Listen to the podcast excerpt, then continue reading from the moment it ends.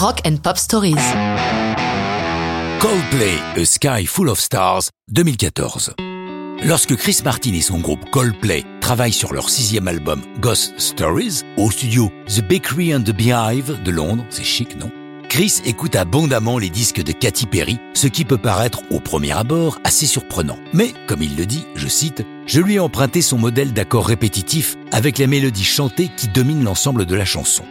Mais ce n'est pas le seul emprunt que Martin fait à l'univers de la pop, puisque pour la partie de piano, qu'il joue habituellement, il fait appel au regretté DJ suédois Avicii, qui va également coproduire une partie de Ghost Stories. Comme le raconte Chris Martin, j'avais un peu l'impression de cocufier mon groupe en mettant quelqu'un d'autre au piano, mais contrairement à mes craintes, le reste du groupe a bien accepté l'idée d'utiliser l'immense talent d'Avicii. C'est la dernière chanson d'un album qu'il met deux ans à enregistrer. L'album est globalement plutôt sombre, car Chris Martin l'utilise comme défouloir après sa rupture d'avec l'artiste Gwyneth Paltrow.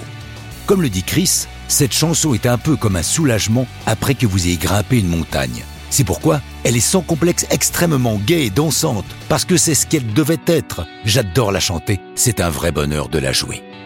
Le single sort le 2 mai 2014.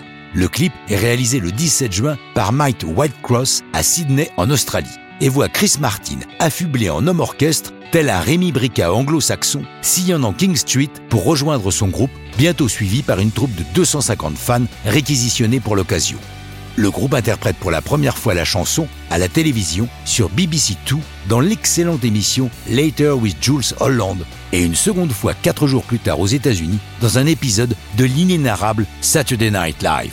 La chanson va être un gros succès pour Coldplay.